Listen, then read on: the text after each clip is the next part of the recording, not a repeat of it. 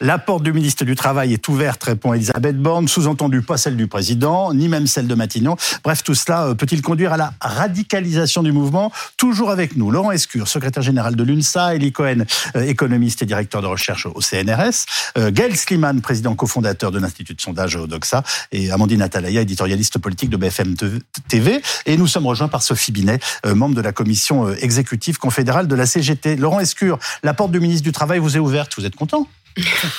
Non, mais je, je, soupire parce gentil. que on a l'impression que le président de la République, qui est quand même responsable de cette affaire, qui fait un mauvais coup à sa majorité, à son gouvernement, qui sont empêtrés dans des arguments tous aussi fumeux les uns que les autres, qui n'arrivent pas à se défaire de cette réforme, comme le sparadrap du capitaine Haddock. J'ai l'impression que le président de la République, si je file la métaphore euh, tintinesque, c'est euh, un peu devient un peu le professeur tournesol, c'est-à-dire qu'il a un, petit problème d'audition et il est un peu en apesanteur euh, au-dessus au-dessus de la mêlée, coupé de la réalité du terrain. Il faudrait que vraiment, il faudrait qu'il y ait un atterrissage parce que sinon, il sera, euh, il risque d'être brutal en dehors de la réforme des retraites dans les mois qui viennent.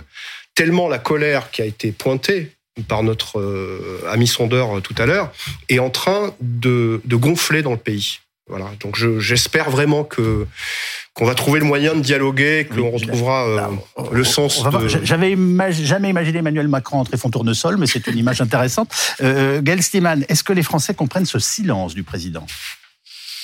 Bah, ils sont agacés, ils sont énervés par cette réforme des retraites, ils y sont hostiles. Et euh, le problème, si on veut euh, ne pas être toujours votre ami et rendre un service au président de la République, le problème, c'est que on lui a beaucoup reproché d'être, euh, comment dirais-je, jupitérien, euh, de, ne, de gouverner à la place de, son premier ministre ou de sa première ministre.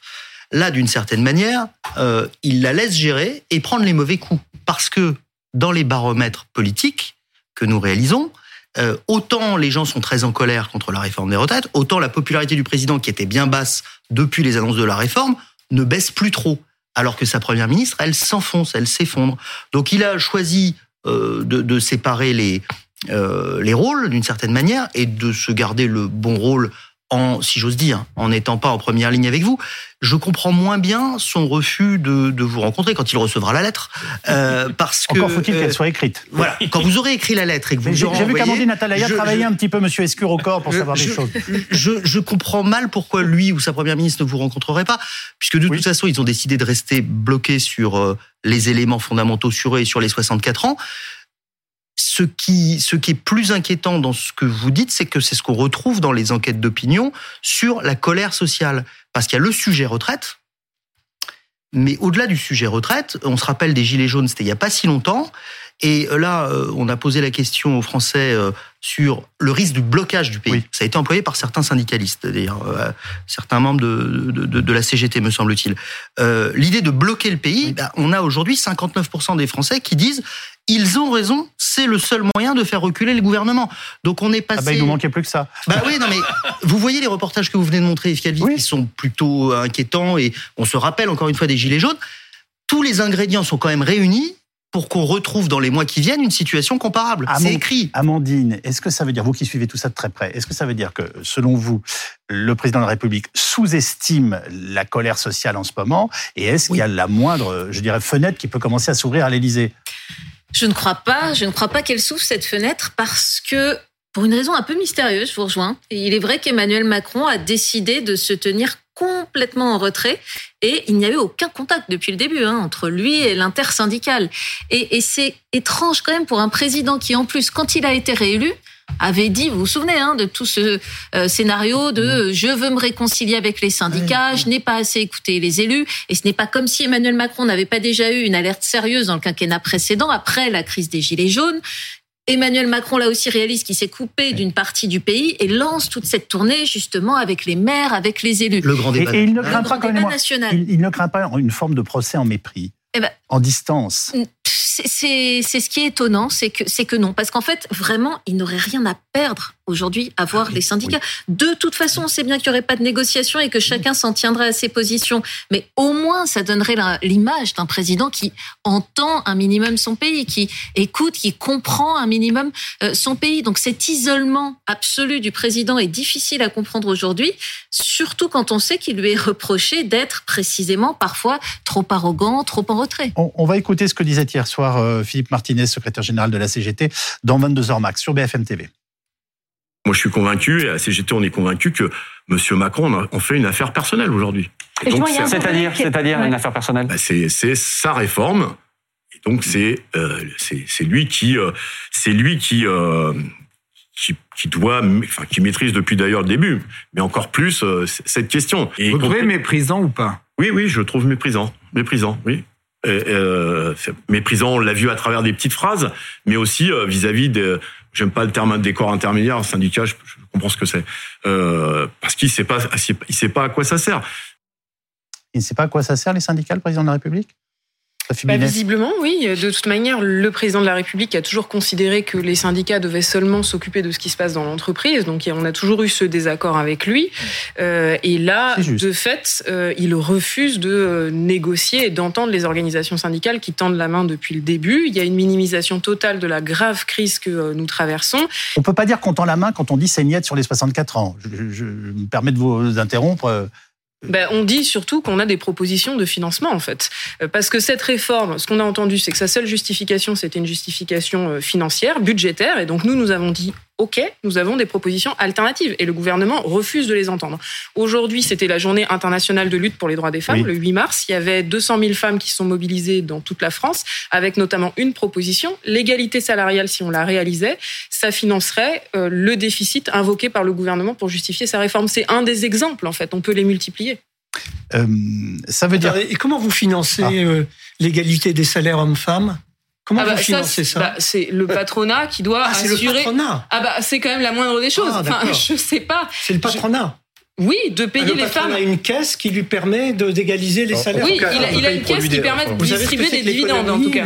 oui, je, la production économique, les marchés. Euh, oui des clients, des consommateurs, des investisseurs. Tout à fait. On a bien remarqué que les dividendes explosaient, les salariés des patrons également, et les femmes, je pense, méritent d'être payées autant que les hommes. Quel est le rapport entre les dividendes et les masses salariales Vous le connaissez? Bah, En fait, c'est que depuis 40 non, non, ans... mais en, en point de PIB, ça représente quoi la masse salariale et ça représente quoi les dividendes versés? Oui, bah, les dividendes versés sont évidemment plus faibles que la masse salariale, mais, les dividendes versés, ils ne cessent d'augmenter depuis 40 ans. Mais je crois qu'on n'est pas dans votre cours d'économie là, on est sur un plateau de, télé pour parler de la bah réforme des retraites. Donner et le rapport, aux choses. oui, sauf que le contenu aux choses, c'est que les femmes aujourd'hui, elles sont encore payées 28% de moins que les hommes. Ça normal, et ça, on peut juste ne plus l'accepter. Bah voilà. Et donc on fait quoi On fait quoi? On fait quoi On baisse le salaire des hommes pour financer? Oui, ce que vous posiez la question, c'est que vous aviez la réponse. Alors quelle est-elle? Ben non, je, j'étais en train de passer en revue les solutions qui étaient avancées. L'une des solutions, c'est de dire on égalise le salaire des hommes et des femmes.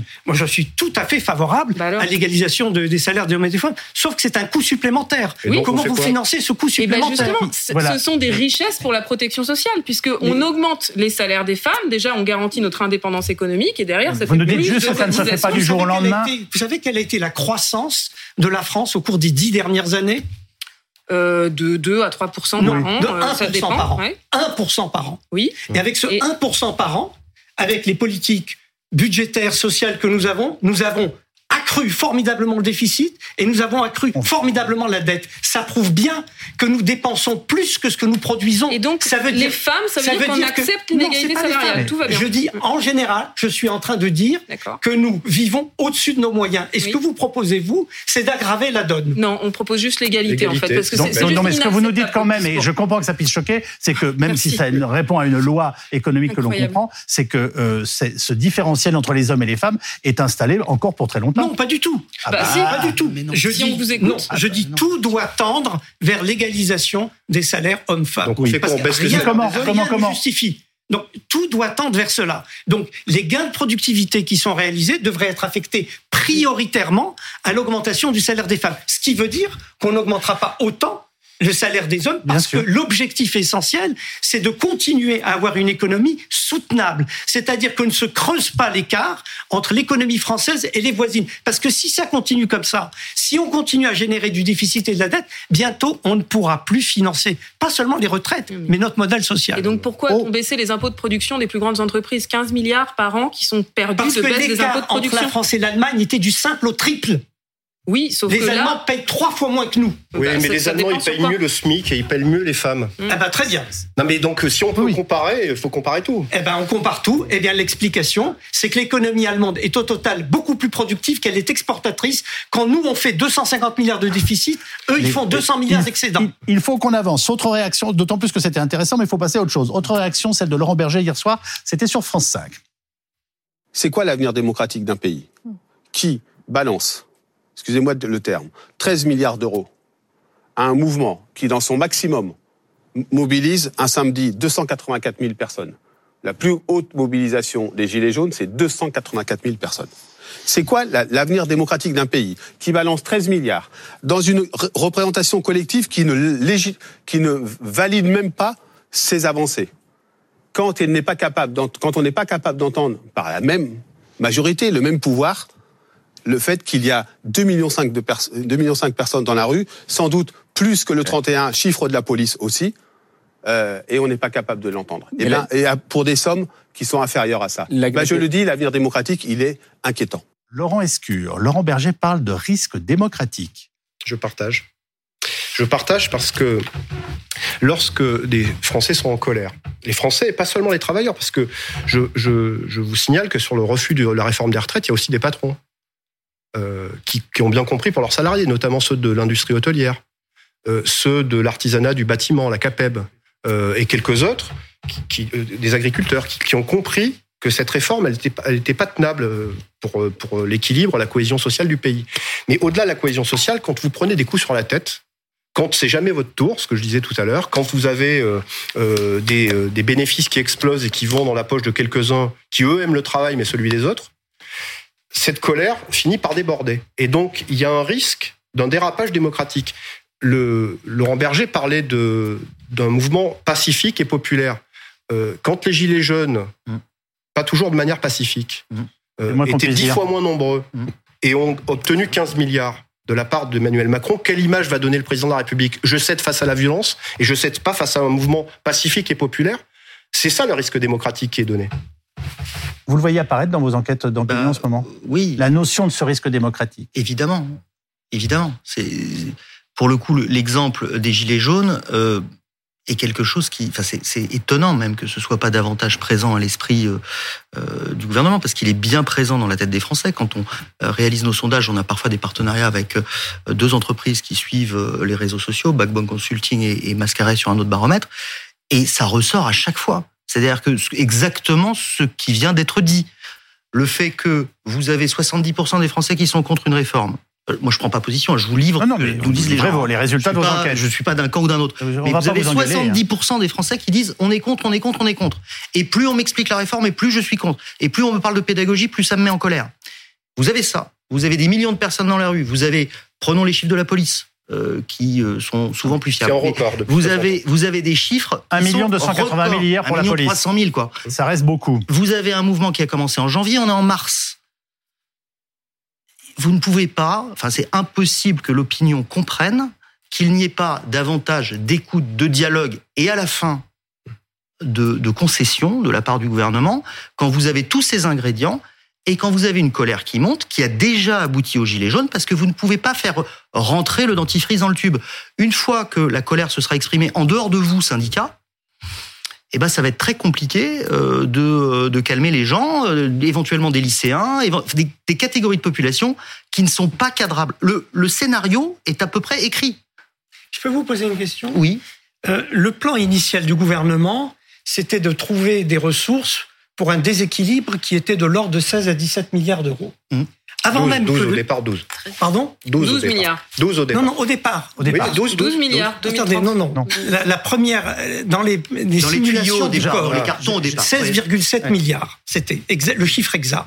Avant même que le texte ne soit présenté, le gouvernement a fait toute une série de concessions. Je suis d'accord. À hauteur de 6 milliards. Oui. Donc on a diminué déjà de 16,7. Euh, on a diminué de 6 milliards. Là, on continue à faire de nouvelles concessions. Et donc, tout ce que fait le gouvernement ça sert à rien. Ça sert à rien. Non, mais c'est ah non, mais c'est très intéressant. Non, mais alors, ça veut dire qu'on peut y renoncer. Non, mais il, juste avoir il, a, il, il, a tout à fait raison. C'est ça qui est fou, c'est qu'il y a un sujet qu'attendent les gens, c'est les 64 ans. On a testé les dernières concessions d'Elisabeth Borne, ça n'a rien changé au niveau de rejet parce que les gens ne comprennent rien et se disent tant que vous n'aurez pas retiré les 64 ans, ça ne nous intéresse pas. Et donc la grande question demeure est-ce qu'il faut que le mouvement se radicalise pour se faire entendre? Certains y sont déjà prêts, comme à la SNCF et dans les raffineries, et il y a des grèves reconductibles dans ces secteurs avec des perturbations demain que vous allez nous, nous annoncer, Magali Chalet. Oui, exactement. À la SNCF, la circulation des trains restera encore très fortement perturbée euh, demain avec un TGV et un Ouigo euh, sur trois qui devraient euh, circuler, un train intercité sur quatre, vous le voyez ici, et deux TER sur cinq qui circuleront en moyenne. Le trafic restera également perturbé vendredi. À la RATP, le trafic s'améliorera demain, mais il restera notamment très perturbé sur le RER e B. Vous le voyez ici avec un train sur deux en heure de pointe et deux trains sur trois en heure creuse. Et puis dans le métro, ce sont les lignes 3, 8, 10 et 13 qui sont qui resteront les plus perturbés. Ensuite, dans les aéroports, eh bien, il y a encore 20% des vols qui seront annulés euh, à l'aéroport de Roissy-Charles de Gaulle et 30%, vous le voyez ici, dans la plupart des autres aéroports. Et puis dans les raffineries, cette fois, c'est le gigantesque dépôt de carburant qui se situe près de Dunkerque qui devrait rester euh, complètement euh, bloqué, sans doute jusqu'au 15 mars. Et puis dans le secteur du gaz, cette fois-ci, les volumes envoyés depuis les sites souterrains de stockage sont réduits entre 30 et 40% plus aucun gaz naturel euh, liquéfié pardon, n'est déchargé des navires. Et cela, regardez, euh, devrait euh, durer les jours prochains, car le but est de mettre la pression. Il y a des assemblées générales tous les matins.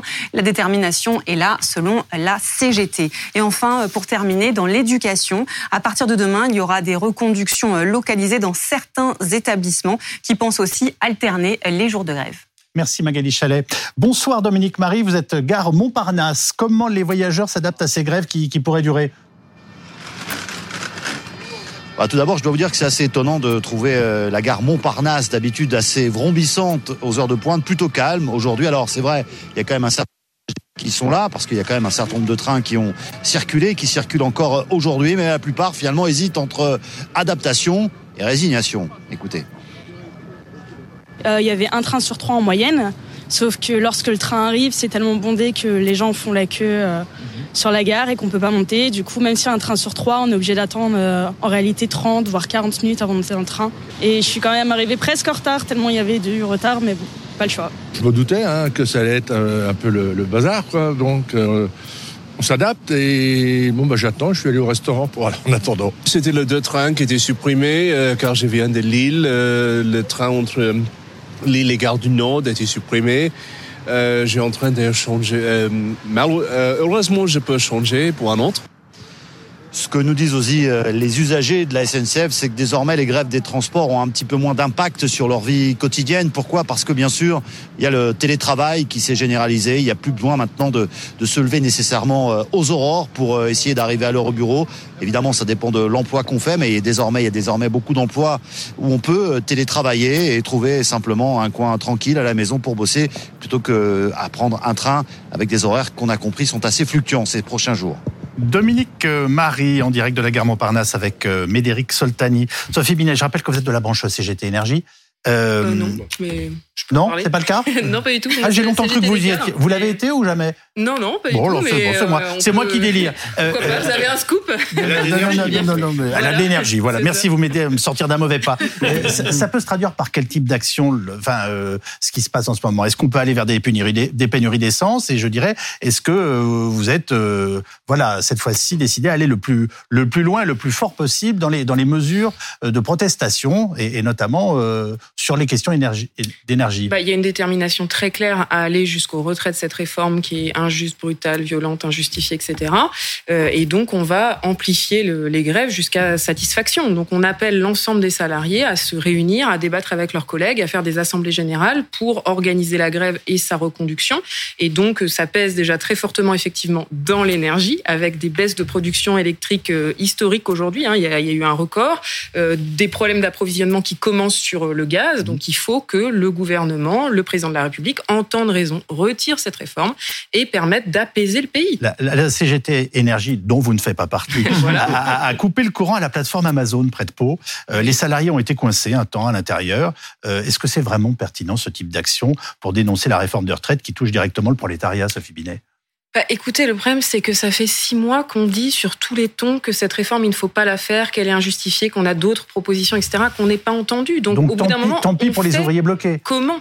Bah, les, les, ouvriers, ils n'ont pas été bloqués longtemps. Et puis surtout, c'est les premiers qui vont être pénalisés par la réforme des retraites. Heureusement qu'il n'y a pas eu d'incendie. Hein, c'est les premiers qui vont être pénalisés par la réforme des retraites. C'est ça le problème, en fait. Donc, euh, nous faire le chantage sur euh, quand on agit, on met en difficulté le, les, les salariés, la population du pays, ça fait plaisir à personne de faire grève. Je rappelle que c'est en moyenne moyenne 80 euros par jour de grève qu'on perd euh, et on le fait contraint et forcé. On a attendu le plus longtemps possible en fait. Et parmi les secteurs qui veulent mener des actions euh, dures, la SNCF et les raffineries. On les écoute. On va tenir euh, jusqu'au retrait. Sur la ligne de départ, si on compare au conflit de 2019, hein, du 5 décembre 2019, sur la ligne de départ, il y a beaucoup plus de secteurs qui ont enclenché la reconductible depuis hier. Et ça, ça fait prendre confiance aux cheminots et cheminotes qui se sont réunis hier dans plus d'une centaine d'assemblées générales sur l'ensemble du territoire. L'impact sur les, sur les usagers, il se fera à long terme.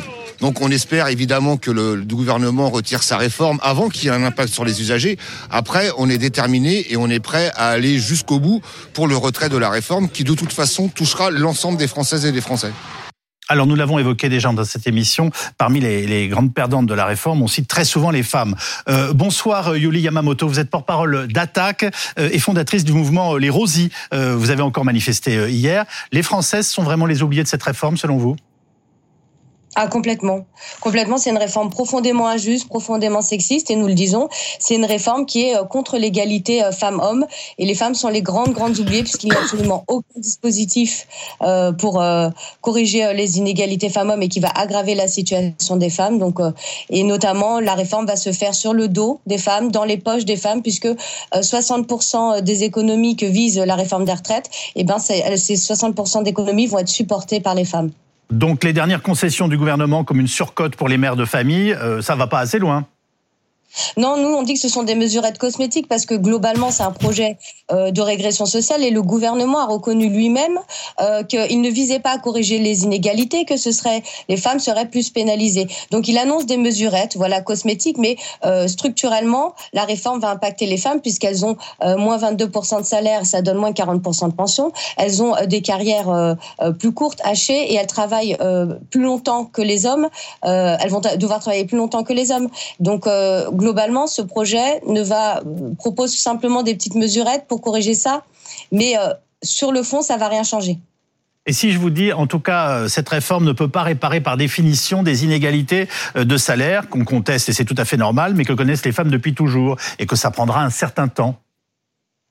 Oui, oui, oui. Bah, le problème, c'est que comme les femmes ont moins 22% de salaire et que voilà, elles sont impactées par les inégalités de salaire et de carrière, eh bien ça donne moins 40% de pension.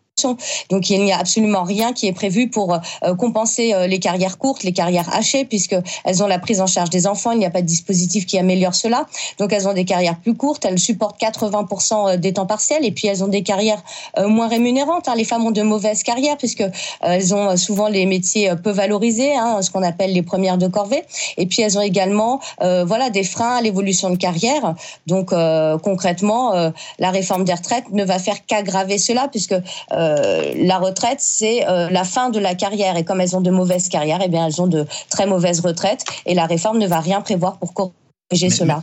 Merci beaucoup, euh, Yuli Yamamoto, d'avoir pris la parole et de nous avoir donné cette photographie. Ça, se compense un petit peu quand même dans la durée, cette, ce, différentiel de salaire entre les hommes et les femmes. Est-ce que ça évolue un peu, Elie Cohen? Oui, bien sûr, ça évolue, bien sûr. Mais ce qui est dit là quand même est intéressant et tout à fait exact, c'est-à-dire que l'étude d'impact publiée par le gouvernement montre que les mesures prises ont pour effet effectivement de faire travailler davantage les femmes.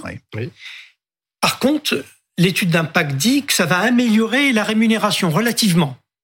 Non. Euh, par non mais je dis ce que dit l'étude d'impact. en relatif exactement. C'est ça c'est mieux ce que dit l'étude d'impact. Donc si l'étude d'impact du gouvernement dit déjà cela c'est dire combien il est légitime de protester. D'où les attitudes correctrices que veut introduire le gouvernement dans le débat actuelle en disant euh, qu'on va agir sur la surcote, euh, qu'on va essayer de compenser les effets des trimestres perdus parce qu'on avait accordé des trimestres pour les, femmes qui avaient eu des enfants et qui étaient perdus du fait de la réforme. On dit qu'on va les restituer sous une autre forme. Si le gouvernement s'échine dans ces directions, c'est bien qu'il y a un problème. Laurent Escure, vous avez annoncé deux nouvelles journées de mobilisation, dont une samedi.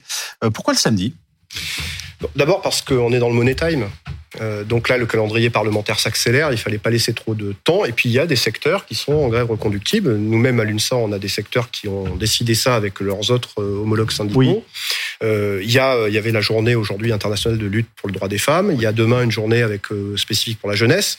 il y a la semaine prochaine, enfin en fin de dimanche sans doute le vote au Sénat. Il y aura la commission mixte paritaire mercredi, donc il y aura cette date du mercredi. Et on sait que c'est le message qu'on veut donner, c'est maintenant qu'il faut se mobiliser. C'est-à-dire, si on veut pas garder la colère pour qu'elle déborde, et parfois elle déborde de manière euh, qui peut être euh, euh, qui peut qui peut être nuisible, y compris à, la paix sociale, c'est maintenant qu'il faut se mobiliser. On a vous parlez de paix sociale, non, mais, mais tous les deux, est-ce que vous pensez qu'il est, enfin, vous, voyez-vous la moindre espérance qu'on puisse appuyer sur le bouton pause? Oui, Bien sûr. Bah, pause, de quoi? Du mouvement? Bah, Il suffit non, pas, du mouvement de la, part du gouvernement. Mais, sûr, mais sinon, il suffit, pas tout qu'il atterrisse. Enfin, vraiment, je pense qu'il faut qu'il atterrisse. Quand on a 9 euh, actifs sur 10, 7 francs. Pour le président qui se voulait, le président des travailleurs, de, ceux qui voulaient aller au travail, quand il y a 9 actifs sur 10, et une partie du patronat qui dit on veut pas de cette réforme, Enfin, la moindre des choses, c'est d'écouter, quoi.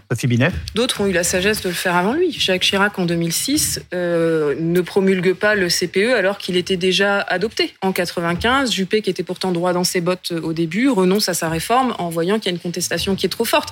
En 2020, Emmanuel Macron a eu la sagesse de ne pas aller au bout de sa réforme des retraites systémiques au vu de la contestation très forte qu'elle avait euh, causée, des trois mois de grève notamment à la SNCF et de la pandémie. Donc euh, ça s'est déjà fait et là, c'est vraiment le bouton, il est, c'est Emmanuel Macron qui l'a, il appuie dessus, ça s'arrête, on, on, rentre et on est content. Amandine Atalaya, très clairement, le, gouvernement et le président de la République sont déjà, en tout cas eux, dans leur imaginaire, dans le coup d'après.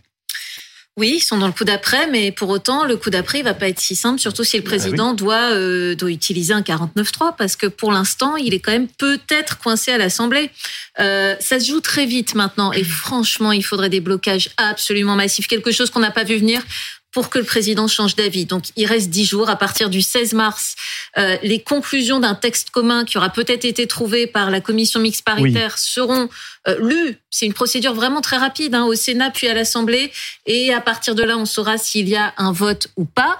Euh, admettons que ça passe. Après, c'est pas si simple. Il reste le risque déjà du Conseil constitutionnel à cause du fameux véhicule législatif qui a été choisi euh, pour le gouvernement, alors qu'il y a des mesures dedans qui ne sont pas, qui ne concernent pas que euh, le, le, budget, la sécurité sociale, etc. Euh, et puis il y a cette colère, cette fameuse colère dont on parle depuis tout à l'heure, qui ne va pas s'éteindre parce que les manifestations s'arrêteront. Et en plus, on n'est même pas sûr que les manifestations s'arrêtent parce que maintenant, depuis hier, les syndicats ont changé d'avis. Euh, la CFDT, la CFTC qui disait euh, une fois que le texte est, est passé 49.3 ou voté, on arrête de manifester. Maintenant, ils disent si c'est un 49.3, on n'arrête pas de manifester. Euh, on continue parce qu'on considère que ce n'est pas démocratique. Donc, euh, ça n'est peut-être pas fini du tout, cette histoire. Laurent Escure, en un mot, parce que Sophie Binet va rester avec nous pour la dernière partie de l'émission. Euh, si le texte est voté dans des conditions démocratiques traditionnelles, c'est-à-dire euh, 149.3 à l'Assemblée, est-ce est que vous arrêtez le mouvement? Non, mais d'abord, c'est pas c'est pas traditionnel. Il n'y aura pas eu de vote à l'Assemblée en première lecture. Il y aura peut-être pas de vote au Sénat. Il y aura un arrangement entre quelques députés et sénateurs. Largement et grâce à l'obstruction. Hein. Et dire merci aux amis d'Alefi. Et, et puis d'abord, moi j'appelle les parlementaires à ne pas le voter euh, tout court. Bien sûr. Euh, bon, mais je vais vous répondre très clairement. Il y a une fragilité d'abord politique à ce texte quand on voit le degré de rejet dans la population. Et deuxièmement, il y a une fragilité juridique pas seulement à cause du véhicule législatif, mais un projet de loi rectificatif de du financement de la sécurité sociale. Théoriquement, donc vous n'allez pas lâcher. Non, non, mais théoriquement. Excusez-moi, c'est une évolution de ce que j'avais compris de, de, de l'engagement de l'UNSA. Hein. Théoriquement, ce projet de loi doit rectifier la loi en cours. Il ne peut pas gager et, pas qu'un peu, les lois de finances de la sécurité sociale des années qui viennent. Donc le véhicule est très mauvais et le Conseil constitutionnel peut retoquer non pas seulement quelques articles, mais l'ensemble de la loi. Bref, on va continuer, on va gagner. Merci à tous.